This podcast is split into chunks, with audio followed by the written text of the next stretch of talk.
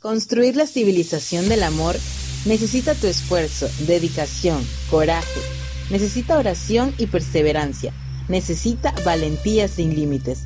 Una hora de la pastoral juvenil de la diócesis de David en la radio.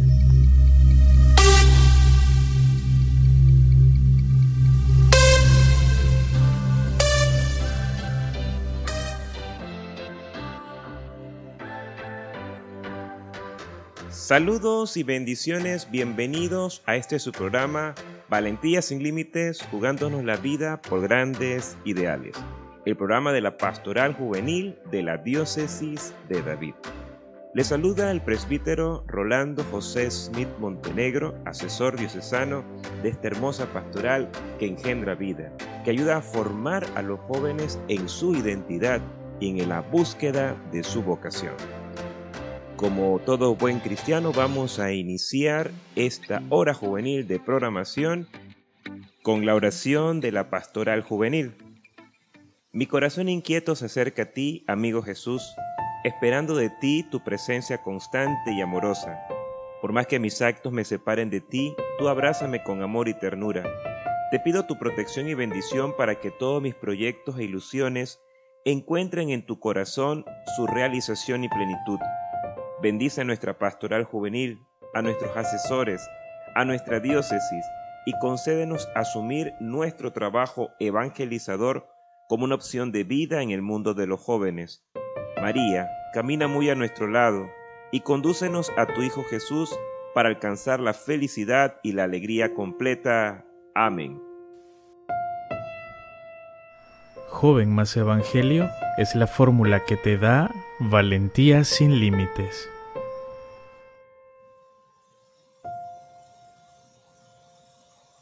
En el Evangelio de esta semana Jesús nos ayuda a repensar cómo verificamos nuestra experiencia y relación con Dios. No basta con observar o cumplir sus mandamientos, no es preciso acumular. Esa es una perspectiva que se queda corta. Hay que ir más allá, liberarnos del miedo y procurar amar al amor, que es fuente y criterio de nuestro estilo de vida, y decirlo poniendo la vida al servicio de lo que genera vida sobre todo ahí donde está más amenazada. Podemos compartir, repartir, pero sobre todo estamos llamados a darnos. Esa es la sabiduría de Jesús, sabiduría de la cruz. Junto a ello también nos podemos centrar hoy no tanto en fijarnos en lo que nos falta como aquel joven rico, sino en reconocer lo que somos y tenemos, y desde lo que podemos darnos, para traer alegría, esperanza, ánimo, allí donde estamos y vivimos, pero sin perder la conexión con todo lo que nos afecta desde cualquier parte del mundo. Todo está conectado. En el viaje de la vida hay momentos en que hemos de desprendernos de lo que nos impida caminar más ligeros tras las huellas de Jesús. Del Santo Evangelio según San Marcos. En aquel tiempo, cuando salía Jesús al camino, se le acercó uno corriendo se arrodilló ante él y le preguntó, Maestro bueno, ¿qué haré para heredar la vida eterna? Jesús le contestó, ¿por qué me llamas bueno? No hay nadie más bueno que Dios. Ya sabes los mandamientos. No matarás, no cometerás adulterio, no robarás, no darás falso testimonio, no estafarás, honra a tu padre y a tu madre. Él replicó, Maestro, todo eso lo he cumplido desde mi juventud. Jesús se quedó mirándolo, lo amó y le dijo, Una cosa te falta. Anda, vende lo que tienes, dáselo a los pobres, así tendrás un tesoro en el cielo, y luego ven y sígueme. A estas palabras él frunció el ceño y se marchó triste, porque era muy rico. Jesús mirando alrededor dijo a sus discípulos, Qué difícil les será entrar en el reino de Dios a los que tienen riquezas. Los discípulos quedaron sorprendidos de estas palabras, pero Jesús añadió, Hijos, qué difícil es entrar en el reino de Dios. Más fácil es a un camello pasar por el ojo de una aguja que a un rico entrar en el reino de Dios. Ellos se espantaron y comentaban, Entonces, ¿quién puede salvarse? Jesús se les quedó mirando y les dijo, Es imposible para los hombres, no para Dios. Dios lo puede todo. Pedro se puso a decirle, Ya ves que nosotros lo hemos dejado todo y te hemos seguido. Jesús dijo, En verdad les digo, que no hay nadie que haya dejado casa, o hermanos, o hermanas, o madre o padre, o hijos o tierras por mí y por el Evangelio, que no reciba ahora en este tiempo cien veces más casas y hermanos y hermanas y madres e hijos y tierras con persecuciones, y en la edad futura la vida eterna. Podríamos preguntarnos si el objetivo prioritario de la fe cristiana es hacer buena a la gente. Pues no lo es. Pueden ser buenas personas tanto los creyentes de cualquier religión como los que no profesan ninguna. El Evangelio proclamado para esta semana nos acaba de señalar la novedad de la fe cristiana. La fe es una experiencia personal, encuentro y seguimiento de Jesús en quien el discípulo deposita toda su confianza. No es suficiente ser bueno para ser cristiano.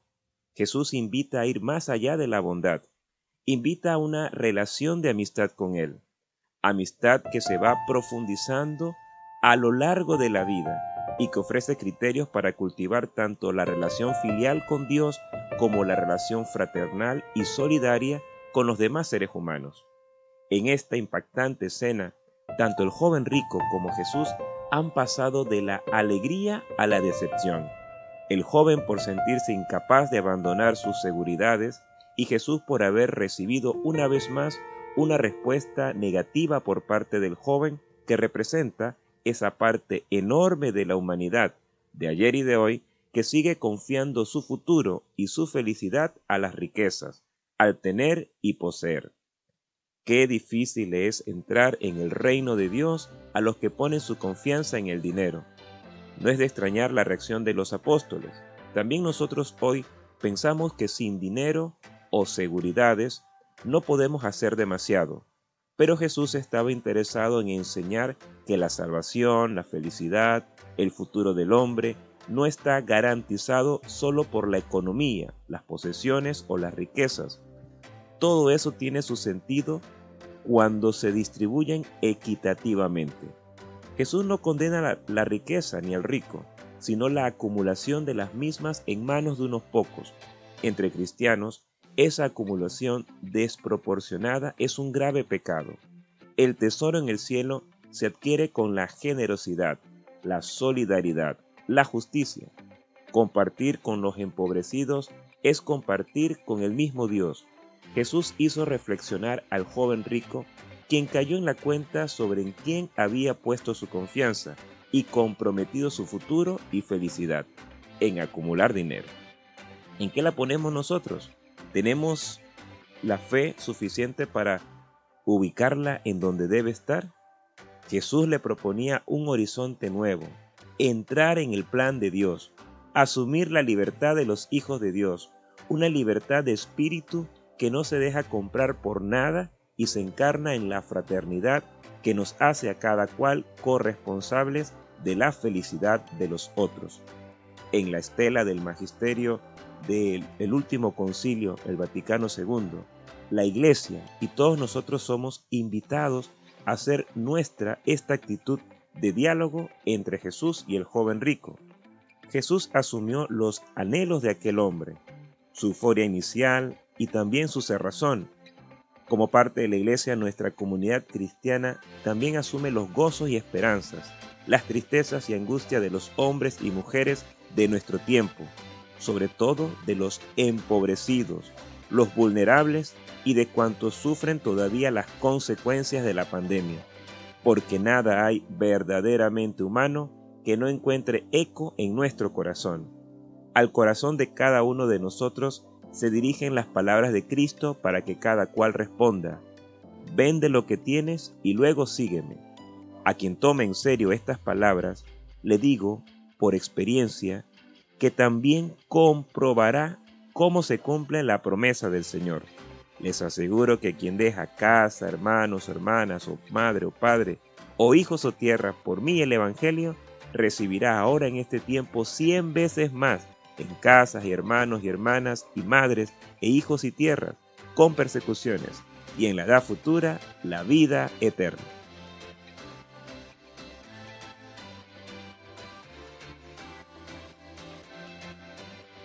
Los jóvenes somos el ahora de Dios en cada comunidad. Vívelo con valentía sin límites. ¿Hay cosas de la iglesia que aún no entiendes? Los jóvenes queremos hablarte y estamos ansiosos de que tú nos escuches. Desde nuestra experiencia juvenil, queremos traerte nuestra perspectiva, análisis y pensamiento sobre nuestra iglesia, atendiendo a todos los puntos que como católicos nos interesan. Es por ello que aquí te decimos qué hacer. ¿Qué tal mi gente? Les habla Richard Montenegro y qué gusto me da poder estar con ustedes una vez más en este segmento ¿Qué hacer? desde la experiencia juvenil, en donde conversamos sobre temas interesantes de la iglesia que debemos tener presente con nosotros y sobre todo le damos ese toque juvenil dado desde los jóvenes de nuestra diócesis. En esta ocasión estaremos analizando un tema muy interesante, pero antes de saberlo, conozcamos quiénes nos acompañan en esta oportunidad. Escuchemos de quiénes se tratan.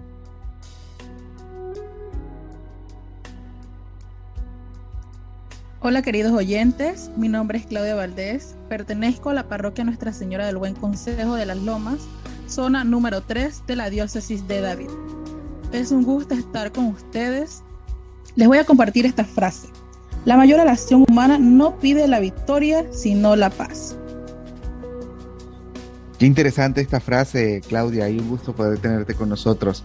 Estaremos hablando, ¿verdad? Como lo mencionabas, de esta paz que tanto necesitamos hoy en día. Ahora, escucharemos quién más nos acompaña en esta ocasión. Hola, ¿qué tal? Mi nombre es Alberto González. Pertenezco a la parroquia Santa María la Antigua, en la parte de la comunidad juvenil y en el Ministerio de Música. Es un grato honor estar nuevamente con todos ustedes aquí con mis compañeros presentes y bueno, estaremos tratando el tema acerca de cómo interviene la iglesia a favor de esa paz que necesitamos todos. Qué gusto Alberto tenerte con nosotros también aquí. En esta oportunidad, ¿verdad? Como lo han dicho, hablaremos de esa paz. Y pues bien, hablar de paz es un tema sumamente importante, pero a la vez que nos puede, se nos puede hacer difíciles por las situaciones que apreciamos en nuestro entorno. Sin embargo, Debemos tener presente que Cristo es instrumento de paz y desde el amor estamos llamados como cristianos a cumplir esta misión de paz en la tierra. Algo muy interesante que tenemos que tener en cuenta es que el proyecto de paz ha de estar ligado al amor, a ese amor que Dios nos da. Entonces, ¿cómo podemos llevar adelante esto? Para eso, Claudia, cuéntanos, ¿qué nos traes en esta oportunidad? Sí, Richard, bueno, te comento. La iglesia pues es un medio del mundo que sigue siendo portadora de la buena noticia porque Jesús es el príncipe de la paz y Él ha venido a instaurar el reino de Dios en medio de nuestras realidades. Un reino de amor, de justicia, comprensión y que sobre todo vivamos en unidad.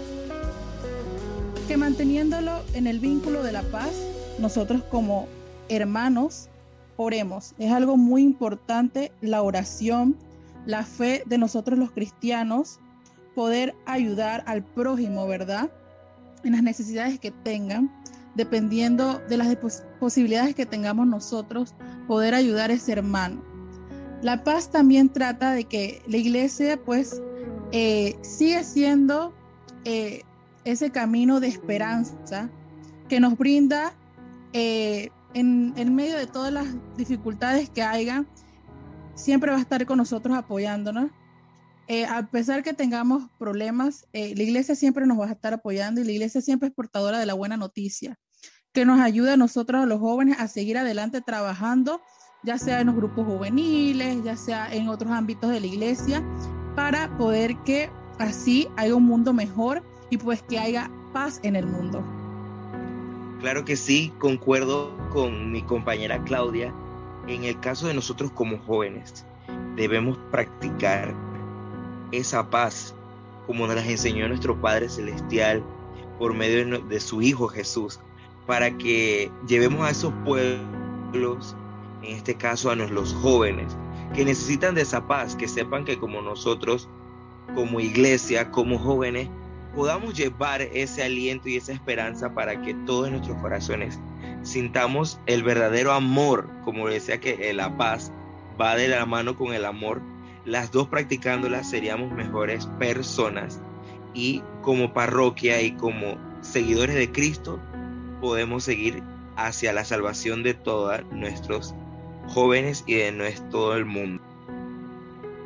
Wow, cuán interesante es denotar un poco eso que mencionas acerca de la oración. A veces se nos hace difícil pensar cuán grande es la oración y es el medio de contacto que tenemos con Dios. Entonces, ¿por qué por medio de ella no pedir esa paz que tanto necesitamos? Mira que algo curioso que, mencionas aquí es ese sentido de, de comprender cómo se da la paz en nuestro entorno y en nuestros días. Entonces, analizándola de la mejor forma, créanme que es posible que podamos llevar adelante ese proyecto y que como iglesia podamos seguir adelante con ese caminar de paz. Mira, teniendo como referencia el numeral 278 del DOCAT, nos dice, la paz no se reduce a una ausencia de guerra, fruto del equilibrio siempre precario de las fuerzas. La paz se construye día a día en la interacción de un orden querido por Dios que comporta una justicia más perfecta entre los hombres. Papa Pablo VI. Algo muy importante es que la iglesia celebra el 1 de enero la Jornada Mundial de la Paz. Procura pues en sus celebraciones, eh, así como la Jornada Mundial de la Juventud, crear un ambiente de paz y de amor. La paz sobrepasa todo odio, todo rencor, es el mensaje que la iglesia sigue enviando en todo momento y en todo lugar. Pese a las realidades que estemos viviendo, pese a los conflictos que se levanten en una nación u otra, la iglesia sigue llevando esa esperanza, ese amor, esa paz a cada uno de nuestros pueblos o comunidades. Es muy importante que nosotros como jóvenes, ¿verdad? Busquemos la manera de darle esa paz, esa tranquilidad a nuestros jóvenes, ya que están sufriendo por muchas cosas, ¿verdad? En su vida, en el ámbito ya sea escolar, familiar, personal y ver de qué manera nosotros podemos pues apoyarlos a ellos, ya que ellos son las personas que más adelante eh, van a estar al frente pues de los diferentes grupos juveniles o al frente de diferentes eh, puestos de la iglesia. Entonces es muy importante ver de qué manera nosotros instruimos ese sentido de la paz a los jóvenes, que es muy importante y es algo también eh, esencial la parte de la oración. Pedir porque haya paz a nivel mundial, que no existan estas guerras, que no existan estos conflictos que estamos viviendo ahorita mismo. Es muy importante que como hermanos vivamos la fraternidad en Cristo Jesús. Ahora bien, centremos nuestra perspectiva en el ámbito político. Y vamos a ver, Alberto, cuéntanos, ¿qué nos puedes decir al respecto? Claro que sí, Richard tomando en cuenta las palabras que acabas de decir, eh, todos pensamos cómo interviene políticamente la iglesia a favor de la paz. Bueno, tomando respuesta a esto, eh, especialmente aparte de los 180 países que la Santa Sede interviene a favor de que esos países cuenten con la paz, la Iglesia defiende los derechos humanos como libertad religiosa y a la protección de la vida. Insta al desarme y exige un desarrollo económico y social para que se cree así un fundamento de una conveniencia pacífica en la sociedad. Muy atinado lo que mencionas, Alberto, y algo que no queda duda que todavía sigue haciendo ese llamado de paz es esta parte que se centra en, en lo que es la convivencia pacífica en la sociedad. O sea, no dejamos de lado el hecho de que para poder tener una buena relación social con las personas que nos rodean, necesitamos de por medio de la paz. Entonces, el trabajo desde la dirección o desde la parte política ha de ser fundamental, porque es la que se encarga de llevar adelante pues ese desarrollo social, ¿verdad? Dentro de nuestras comunidades. Ahora bien, yo quisiera preguntar algo, ¿verdad, Claudia? También nos puede comentar allí cómo la iglesia haría desde esa parte política para poder llevar adelante ese trabajo de paz. ¿Qué tendría que hacer la iglesia como tal? Listo, Richard. Creo que es muy importante, ¿verdad? Eh, que nosotros como personas, ¿verdad? Eh, católicas, participemos en todos estos ambientes políticos eh, para poder que nosotros tengamos representación. Creo que es algo muy importante, ya que si nosotros no tenemos personas, ¿verdad? Allá que nos puedan como apoyar o ayudar y que nos, nos lleven como la voz de lo que nosotros pensamos o opinamos, ¿verdad? no va a haber algo que pues nos apoye. Entonces es muy importante que la iglesia busque la manera de poderse eh, involucrar con eh, la parte gubernamental, ya sea para trabajar de forma social en iglesia. Sabemos muy bien que pues el gobierno es la que maneja pues el dinero eh, en nuestro país, entonces ver de qué manera podemos trabajar en conjunto para que las cosas mejoren, ya sea en el templo, eh, para que los chicos puedan tener diferentes actividades eh, y así pues ellos puedan aportar en la parte de que tengamos a la juventud con, con un sentido más de, de unidad y verlar pues que no estén por las calles ni en drogadicción ni hurtando, ni nada de esto, sino buscarle espacio a ellos para que puedan eh, desarrollar sus diferentes habilidades que tengan, ¿verdad?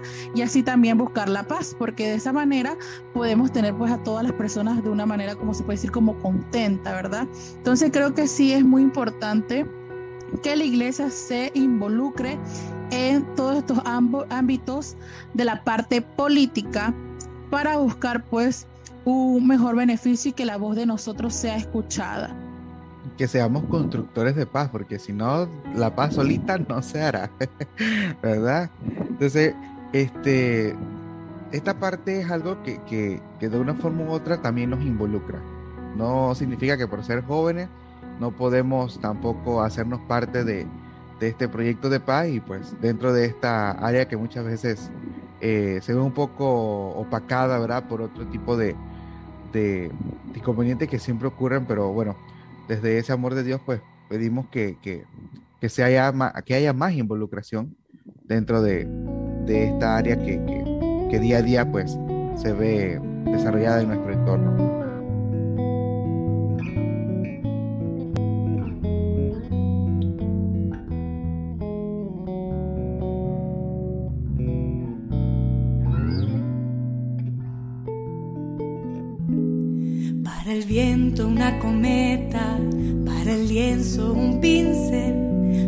Siesta una hamaca, para el alma un pastel, para el silencio una palabra, para la oreja un caracol, un columpio para la infancia y al oído un acordeón, para la guerra nada.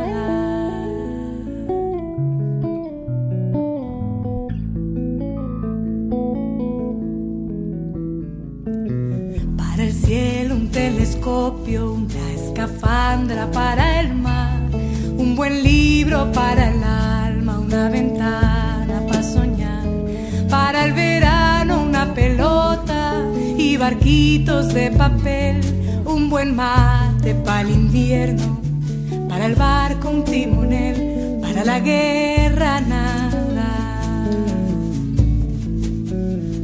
para el viento un ringlete al olvido un papel, para amarte una cama, para el alma un café, para abrigarte una ruana y una vela para esperar, un trompo para la infancia y una cuerda para saltar, para la guerra nada.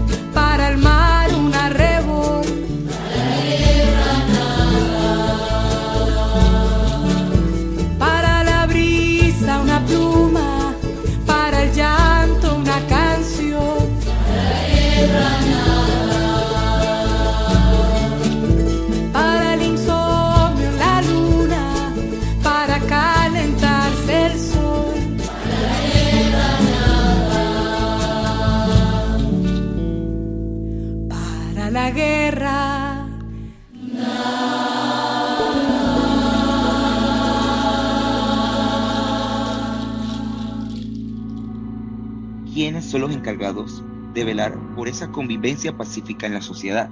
No solo depende de nosotros, sino de aquellos que tienen el control de nuestra sociedad, los políticos. Ellos son los encargados de llevar a cabo esos proyectos, actividades y leyes. Nosotros como iglesia debemos hacernos parte de la política para poder trabajar en el pro del proyecto de paz en nuestro país, provincia y comunidad, no solo para el beneficio nuestro, sino de toda nuestra población.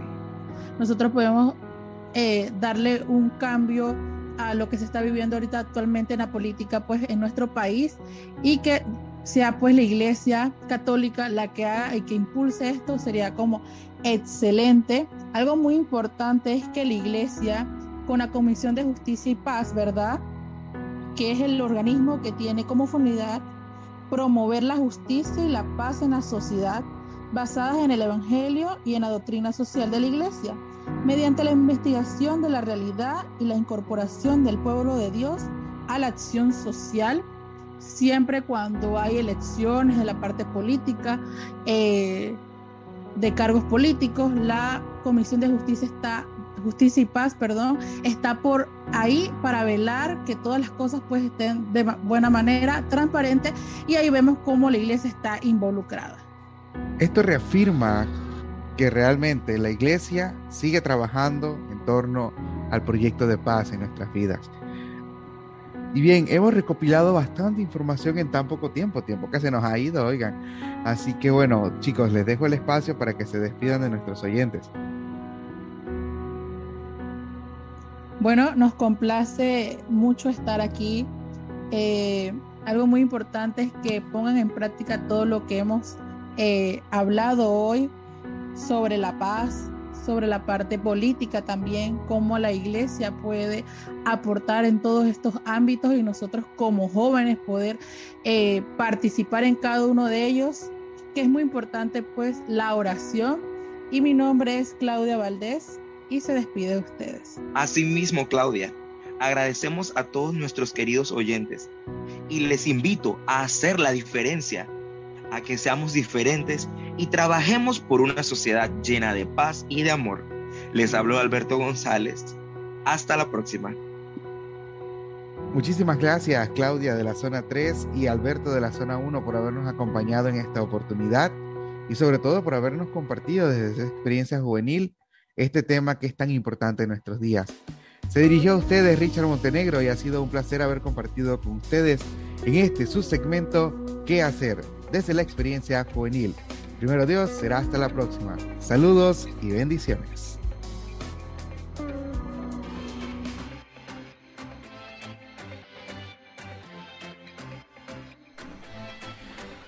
Muchas gracias Richard, Claudia y Alberto por este espacio que nos han compartido el día de hoy en nuestro segmento ¿Qué hacer?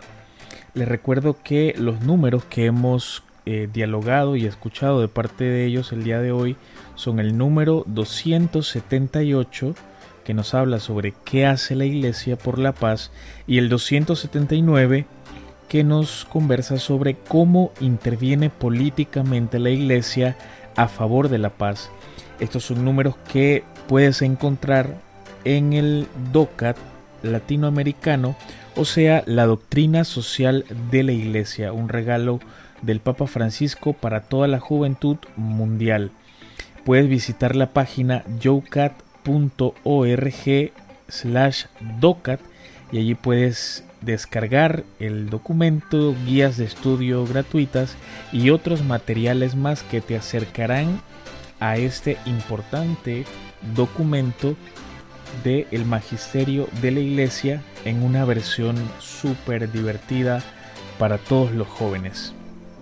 Seguimos con más buenas noticias aquí en Valentía sin Límites y a continuación les comparto una entrevista que hemos realizado a dos de nuestros hermanos de la Pastoral Juvenil en la zona de Barú. Así que les comparto a continuación nuestro segmento ¿Qué está pasando? Descubre lo más viral, noticias, tendencias y qué tiene que ver con los jóvenes católicos. Tú lo sabes, te lo contamos en ¿Qué está pasando?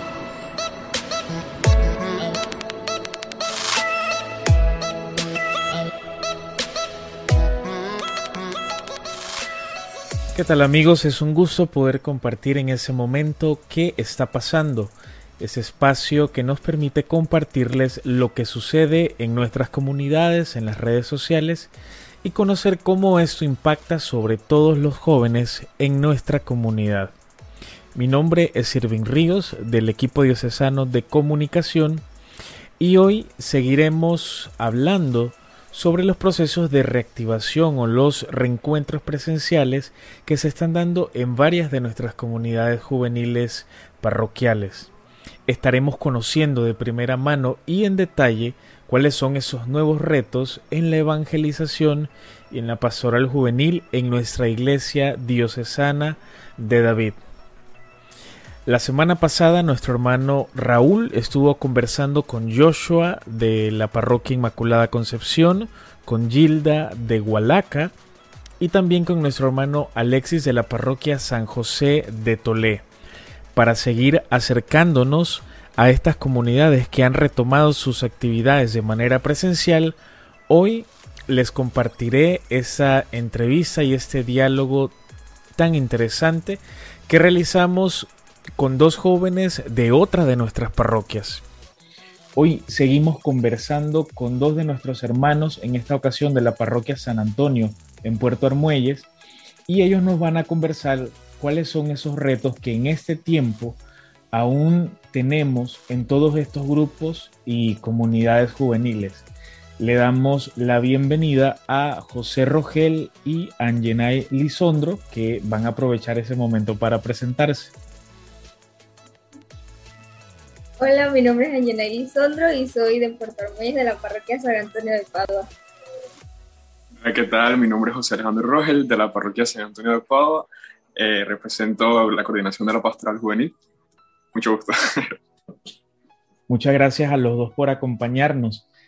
José, cuéntanos un poco cómo ha sido este proceso de cerca de año y medio de actividades virtuales. ¿Cómo lo vivieron en tu parroquia? ¿Qué hicieron? Bueno, al principio fue bastante difícil, pues porque estábamos eh, acostumbrados a vernos casi eh, una semana de por medio y dejar de vernos eh, y empezar a planear cómo buscar la forma de reunirnos fue unos, fueron momentos difíciles, ¿verdad? Pero poco a poco fuimos avanzando en, en ese tema virtual, que podíamos hacer reuniones por Zoom o por otras plataformas. Y pues fuimos adaptándonos a eso, eh, a las misas virtuales también, buscábamos la manera de participar, de, estar unidos a través de la virtualidad. Y pues poco a poco fuimos llegando hasta este momento de volvernos a poder unir eh, presencialmente. Angena, ¿y qué actividades realizaron durante ese tiempo de confinamiento en el que la movilidad era muy reducida entre nuestras comunidades?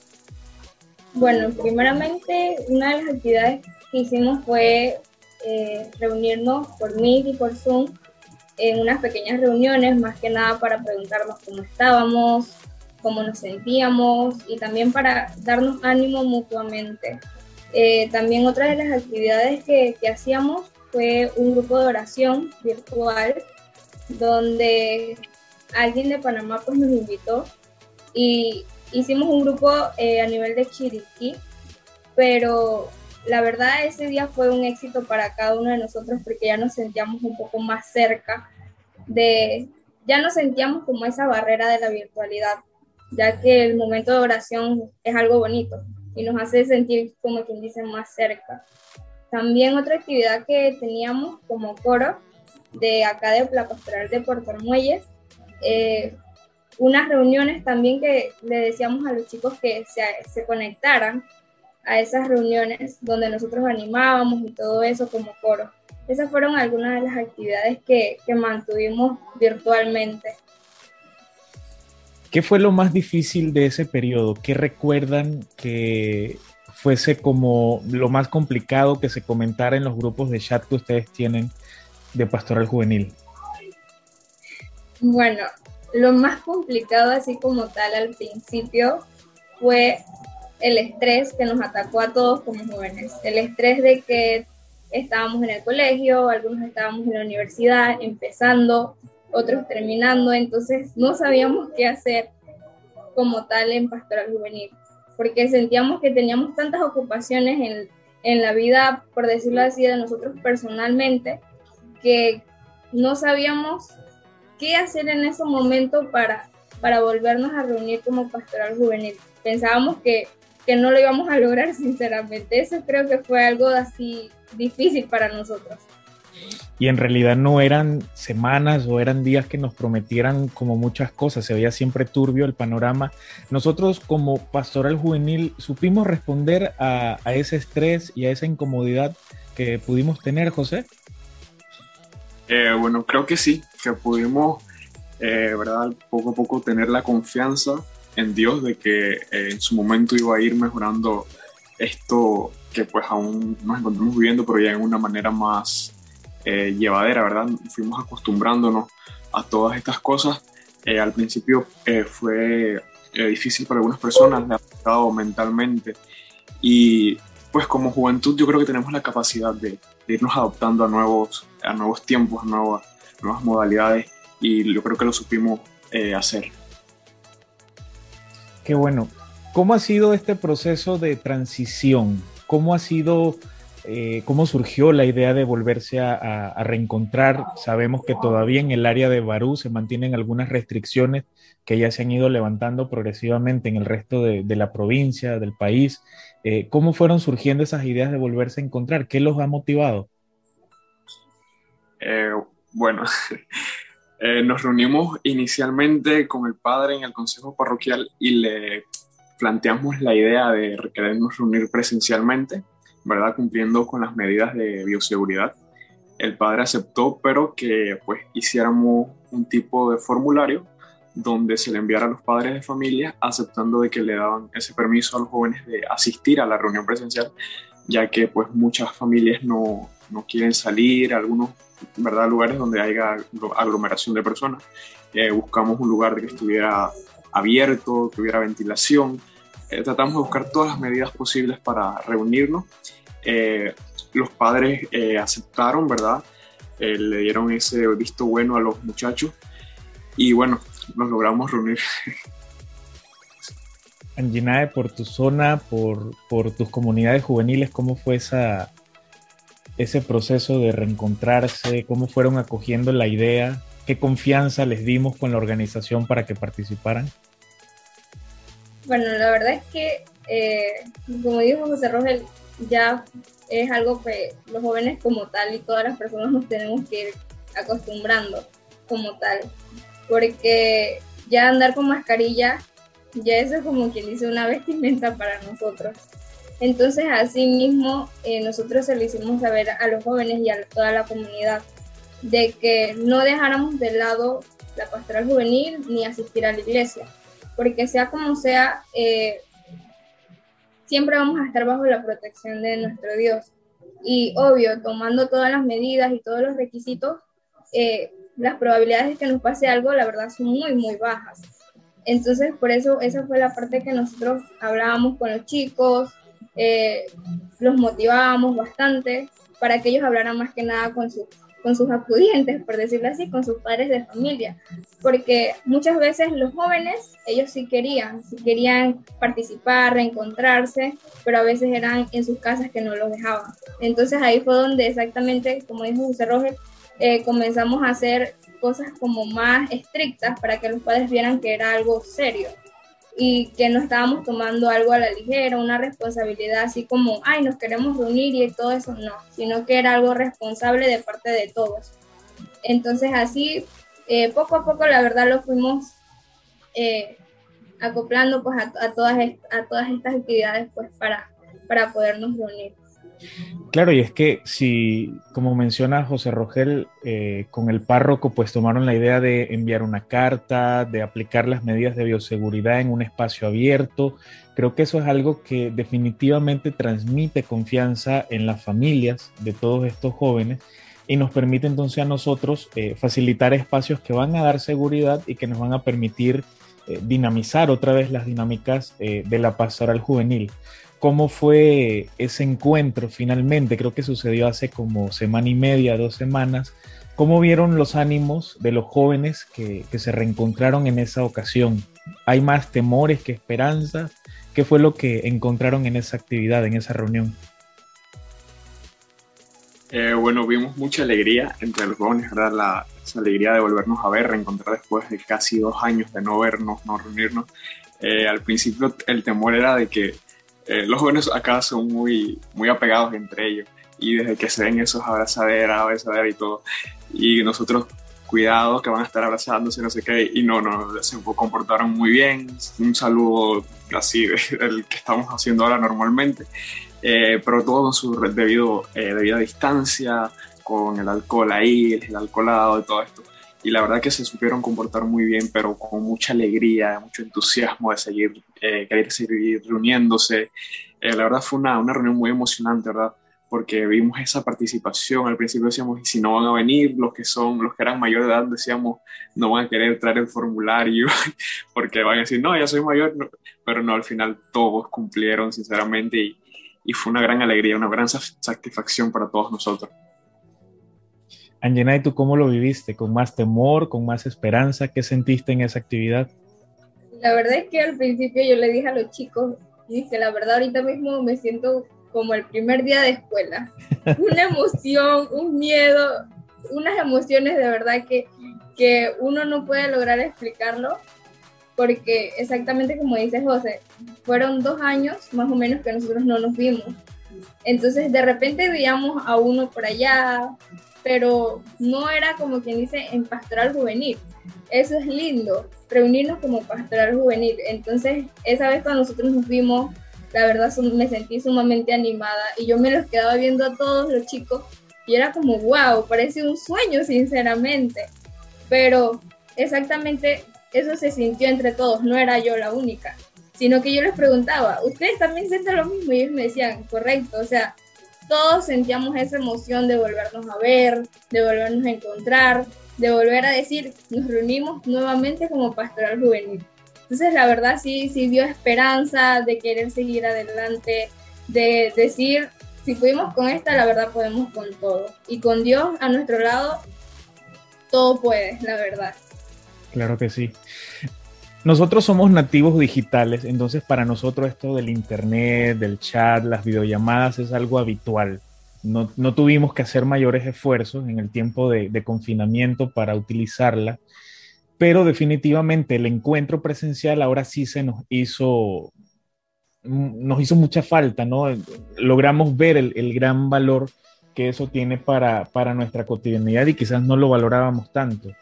Pero ¿con qué nos quedaríamos de ese tiempo del confinamiento? Ya, ya ahora que vamos volviendo a lo presencial, ¿con qué creen ustedes que nos tendríamos que quedar sí o sí en nuestras reuniones de pastoral juvenil?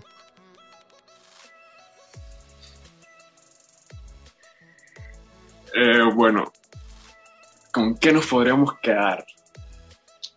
Yo creo que nos podríamos quedar con, con la unidad que había en tiempos de confinamiento, porque a veces por la distancia habían personas que no participaban en algunas reuniones y más sin embargo en las reuniones eh, virtuales eh, la gran mayoría eh, llegaba. A pesar de que por X o Y distancia ahí estaban. Eh, alguna, o tal vez el padre si tenía compromiso en su agenda, tal vez podía participar en una virtual, no presencial, pero tal vez en una virtual, ¿verdad? Habían, hay distintas cosas que, que podemos quedarnos, pero yo creo que de lo virtual esa unidad que habíamos, que logramos tener, eh, llegar a, a, más personas a través de la virtualidad cuando eran las misas transmitidas, eh, ¿verdad? Eh, pudimos hacer eso de que las personas desde sus hogares eh, vieran las misas, eh, charlas, distintas cosas para llegar a más hogares a través de, de la virtualidad. Angenay, ¿tú qué crees que debe ser lo que se nos quede de ese tiempo de confinamiento? Bueno, exactamente como dice José Rogel, también esa unidad entre todos, también la parte de que de, de lo rápido que nosotros nos conectábamos, de cómo transmitíamos ese link ese pequeño link para conectarnos a una reunión. ¿Cómo, cómo ese link, por decirlo así, llegó a tantas personas para que ellos se conectaran y cómo estuvi estuviéramos, como quien dice, en un solo lugar, pero en diferentes lugares? La verdad es esa parte eh, es algo que siento yo que muchas personas nos hemos quedado con eso. Personalmente, porque quizás nosotros hacíamos reuniones y de repente se conectaba alguien que no era de aquí de Panamá, sino que de repente era una persona de sumamente lejos. Entonces esa es la parte que también es bonito, pues compartir eh, esa parte de, de cómo podemos entrelazarnos con las demás personas desde afuera. Claro que sí. Y definitivamente perdimos algunas cosas que no nos vamos a poner ahorita a recordar, que ya nos hemos dado cuenta de que no son del todo necesarias, así que esas definitivamente las dejaremos de lado porque queremos retomar con más esperanza todas las actividades que nos estamos proponiendo. Entonces, ahora les invito a que nos cuenten cuáles son esas metas que tienen para lo que resta del año y con qué están soñando ya para el 2022 que nos va a llegar en nada. ¿eh? El tiempo está pasando súper rápido, así que cuáles son esas metas y proyectos que tienen los jóvenes eh, de San Antonio en la parroquia de Puerto Armuelles. Eh, bueno, tenemos como proyecto pues antes de finalizar este año seguir con las evangelizaciones virtuales eh, también presenciales ir llegando en grupos desde nuestras comunidades, como la pastoral juvenil está conformada por jóvenes de distintas zonas, ¿verdad? Que el grupo de la zona eh, bananera o la zona centro o de la zona de la carretera, ¿verdad? En sus comunidades apoyemos nuestras capillas y llegamos a esas evangelizaciones en los hogares. Y que se vea que la juventud está presente con la comunidad apoyándolos de una u otra manera. Eh, para 2022, bueno, a medida que nos permita, eh, ¿verdad?, esta pandemia, eh, irnos integrando más actividades presenciales dentro de lo que es la misma parroquia que siempre nos pide apoyo en una u otra actividad y, ¿verdad?, seguir apoyando y creando nuevos proyectos. hace una semana el padre me estaba comentando que tenía un proyecto de ecología a través de la encíclica Laudato Si y bueno, vamos a trabajar esa, ese proyecto en 2022, así que esperemos poder, poder todos eh, unirnos en ese proyecto. Invitamos a que los sigan acompañando en, por medio de las redes sociales, los que no estén en el área de Barú, por supuesto. ¿En dónde los pueden encontrar en sus redes sociales? Eh, nos pueden encontrar en la página de nuestra parroquia, p. San Antonio de Padua, en Instagram y Parroquia San Antonio de Padua, Puerto Armuelles en Facebook. Muy bien, muchas gracias José Rogel. Angenay, ¿qué le dirías a los jóvenes del área de Barú, todos los que están de frontera hacia abajo? ¿Qué les dirías? ¿Cómo los invitarías para que se sumen a las actividades que están preparando? Bueno, la verdad es que los invitaría así muy, muy familiarmente como tal, porque las pastoras juveniles somos una familia y así mismo nos sentimos en casa, la verdad, cuando ellos vienen. Así que eh, a todas esas personas que, que, de verdad se quieren, quieren sacar un día sumamente con Dios para hablar de Él, para conocer más de Él, están invitados, la verdad, a todas las reuniones que, que vamos a tener próximamente, que se va a estar anunciando asimismo en, en nuestro Instagram y también en Facebook. Y la verdad, para seguir animados y para que esta, esta pandemia pues que estamos pasando todavía no se vea tan agotadora como tal. Así todos nos damos ánimos entre todos y ya, como quien dice, ya va a ser un poco más liviano. Ya todos llevaríamos un peso mejor, la verdad. Así que los invito a todos los chicos que, que se unan a nuestra gran familia de pastoral. Muchas gracias, Angenay y José Rogel. Gracias por acompañarnos en este momento en el que hemos compartido qué está pasando con los jóvenes de la parroquia San Antonio en Puerto Armuelles.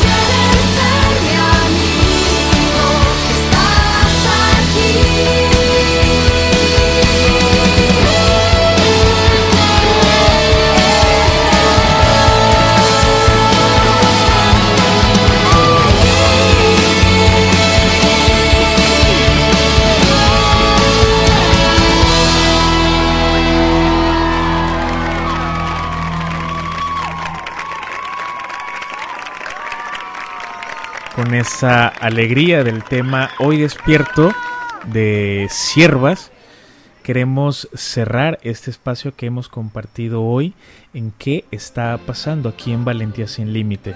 Cualquier comentario o sugerencia que tengas, recuerda que nos lo puedes hacer llegar por medio de nuestras redes sociales arroba pjuvenildavid. Y si has estado conectado a ellas y a todas las redes juveniles de los jóvenes católicos a nivel mundial, sabrás que esta semana hemos recibido la buena noticia de que ya tenemos fecha para la realización de la Jornada Mundial de la Juventud en Lisboa 2023.